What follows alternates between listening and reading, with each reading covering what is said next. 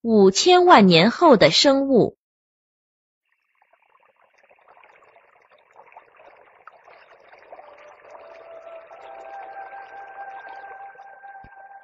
在人类出现在地球上之前的相当漫长的岁月里，地球上的生物发生了翻天覆地的大变化。鱼类进化为两栖动物，两栖动物又进化为爬行类动物。生物的活动范围从水中扩展到干燥的陆地，还有一些爬行类动物进化为飞鸟。由于优胜劣汰的自然规律，一些看起来弱小的生物在生存竞争中存活下来，并成为自然界的霸主。曾在地球上横行了两亿年之久的恐龙，由于今天仍未弄清的原因，突然灭绝。于是，为当初在恐龙脚边战战兢兢的生活的哺乳动物的兴起提供了机会。有些生物学家说。人类就是现今地球上的恐龙。在恐龙灭绝后的六千四百万年里，人类繁荣昌盛起来，他们无所不在，甚至剥夺了野生动物的栖息地。我们不妨设想，又经历了漫长的岁月，人类由于环境污染和某些原因归于灭绝，那么到那时候。肯定会有一些动物脱颖而出，占据人类留下的空间。科学家们认为，这些动物极有可能是复杂性啮齿动物，比如老鼠。这一景象也许会发生在五千万年之后，那时候人类已经从大地上灭绝，地球上沙漠遍布，五千万年前森林密布的景象。已经不复存在了。这种情况持续了五十万年，除了河流、海湖附近外，几乎再也见不到肥沃的土地了。这是一个难于生存的环境。但是在人类灭绝之后，那些适于在高温干燥环境中生活的鼠类动物开始出现在荒漠之上，并迅速的繁殖起来。这些鼠类的祖先当年曾广泛分布于从热带到寒带的广阔地区，有极强的适应能力。在人类主宰地球时期四处躲藏的袋鼠，现在终于有了出头之日。它们需要的水分是从植物种子中摄取的，需水极少，它们几乎没水也能生存。对他们来说，沙漠是理想的生息地，我们不妨称这时的袋鼠为墨鼠。墨鼠是夜行性动物，身体像树叶一样扁平，它用后背朝向太阳，以防身体发热。再过了若干年，又出现了一种后背皮肤像银色反光板，脚掌上长得很出奇的墨鼠。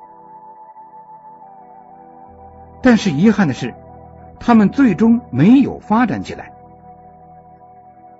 又过了漫长的岁月，沙漠中又开始出现了植物，草原也开始出现了，在雨量充沛的地区还长出了森林。在又经历了相当漫长的岁月后，地球上又出现了热带稀树干草原、冻土地带。热带雨林和寒温带森林，海洋中也出现了一些新动物。海洋是与沙漠完全不同的环境。墨鼠的后代更早的在海洋中安了家，走上了一条独特的进化道路。墨鼠曾在荒漠上繁衍一时，现在它们的子孙又称霸了海洋，变成了形形色色的海兽。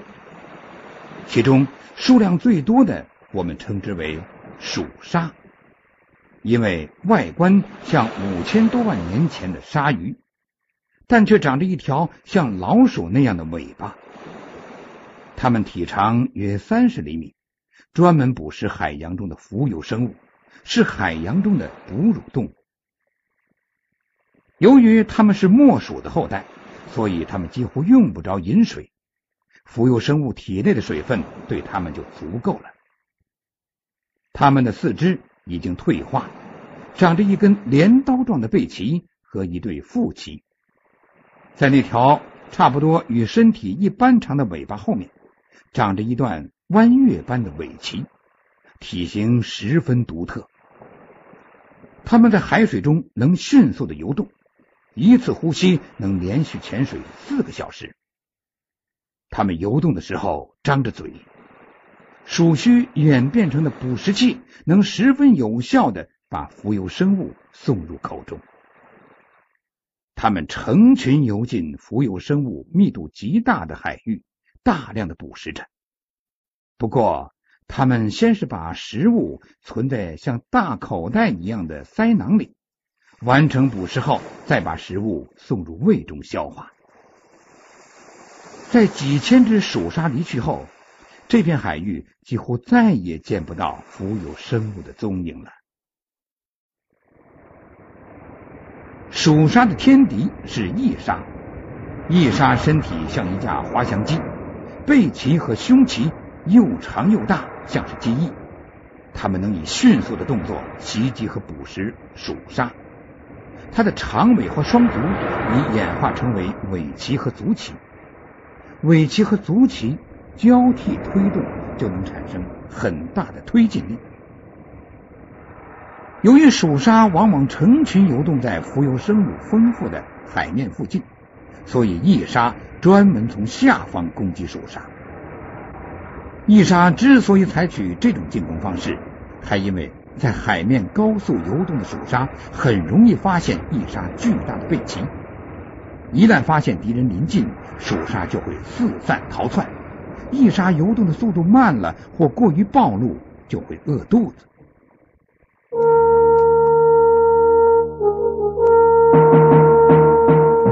探索古代文明，寻找失去的世界，与外星人全接触，架起我们与先知的桥梁，打开神秘世界的大门，掀开世界神秘的面纱，金古奇观。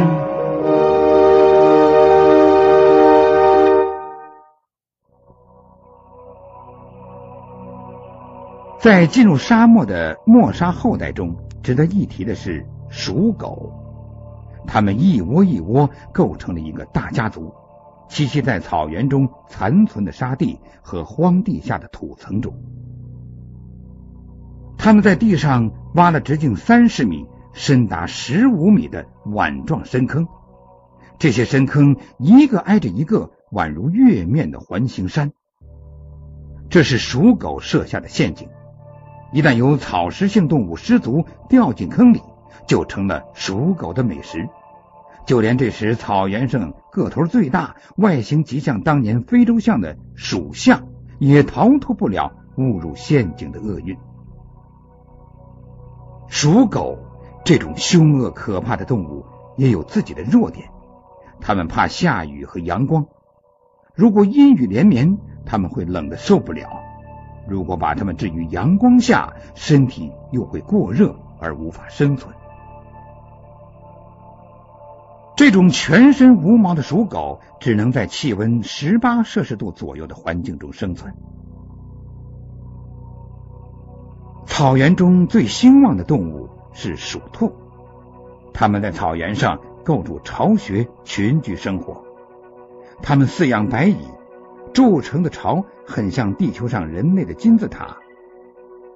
由于筑巢材料是比混凝土还结实的白蚁排泄物，所以鼠兔的巢穴十分坚固。鼠兔的穴深入地下，它们用钻孔器一样的前肢在地下开洞。由于巢穴可以通风换气、冬暖夏凉，所以鼠兔的生活是很舒适的。鼠兔的巢穴年年扩大，大者深达五十米，每边长达八十米，几百只鼠兔在这里共同生活。但是鼠兔的天敌也很多，它们中有在空中成群翻飞，用大石头像扔炸弹那样袭击鼠兔巢穴的鼠龙。地上有伺机袭击来到草地上的鼠兔的鼠狮，还有一个天敌是鼠角兽。它们个头不大，但相当凶残。它们头顶上长着像犀牛那样的角，它们用这只角冲撞鼠兔的巢穴，将巢穴公开后，便捕捉洞中的鼠兔，把鼠兔扫荡一空。进入森林的莫鼠适应了林中的生活，出现了叶食性、果食性、虫食性、肉食性，个头大小不一，种类形形色色的后代，其中有色彩斑斓的，也有色彩单调的。温鼠就是其中小型、虫食性、色彩单调者的代表，它们在大树中开出迷宫般的通道。靠捕食树皮下的昆虫、幼虫为生，成群的栖息。它们每月繁殖一次。巢穴以大树根部为中心，呈放射状，做成的育儿室像一个扩散的同心圆。一只雄温鼠常与几只雌温鼠一起生活。一只雌温鼠在生下小崽后，其他的温鼠。就充当了它的助手，帮它收集和搬运食物。幼崽长得很快，一周后就可以跟着母亲行动了。森林中到处潜藏着危险，许多肉食性或杂食性木鼠后代都在暗中等待捕食温鼠。温鼠巢穴落在地面的洞口会吸引肉食性的长嘴鼠猪。而长舌鼠墨又会用它项链般的长舌卷起爬行中的温鼠吃掉。个头中等的树鼠熊家族兴旺起来，它们用四肢吊在树上生活，是果实性动物。它们也有天敌，但多亏动作敏捷，才得以繁衍不衰。它们面孔朝天，从一棵树干跳到另一棵树干。一跳就是十米远。他们的天敌之一就是浑身绿色的树狗。树狗四肢及身体两侧生有皮膜，可以滑翔飞行，所以很可怕。树狗一出现，林中就会乱作一团。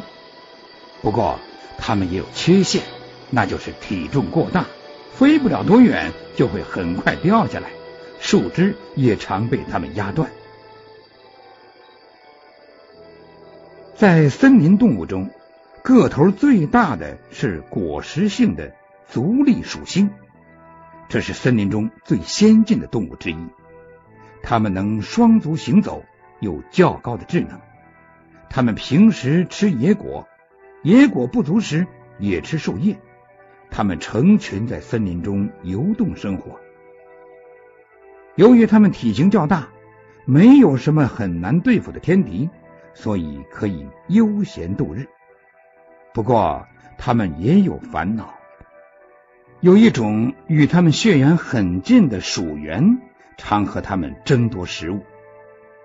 这种鼠猿个头较小，经过一些年的较量，足利鼠星终于把鼠猿从森林赶到了草原上。尽管鼠猿也喜欢吃野果，但这种遭遇迫使它们逐渐变成了肉食性动物。他们采摘坚果，捕捉立足属性的幼崽，后来走上了与足利属性截然不同的进化道路。被赶进大草原的鼠猿继承了祖先的体质。在干旱的草原缺水时，也能长期生活。在进入草原的同时，他们逐渐完成了双足直立行走的进化。结果，前肢被解放了出来。必要时，他们可以有效的运用木棍等简单的器物，把它作为武器。鼠猿已有了很高的智能，他们不但能使用工具，还能想办法。从鼠狗的陷阱中获取猎物。鼠猿逐渐在草原上兴旺起来，形成了一个个群体。他们的身体也逐渐发生了变化，社会意识发展起来。雌雄鼠猿间在外观上出现了明显的差异。雌鼠猿过去只在育儿时期才隆起的乳房变得始终丰满，因为在如此辽阔的大草原上遇到一个同类，如果让对方首先知道自己的性别，那是必要的。雌鼠猿依然随时准备行动，充满好斗精神。他们学会了微笑，使面部表情变得十分丰富。微笑。可以使偶然相遇的鼠猿间的敌意一下子缓和下来，于是不再出现同类间无谓的争斗。为了让对方看清自己的微笑，鼠猿的牙齿变白了，嘴唇也变得鲜红了。也许从这时起，再过三百万年，地球上会出现一个属人的世界。他们会发展起超过五千万年前人类文明的新文明。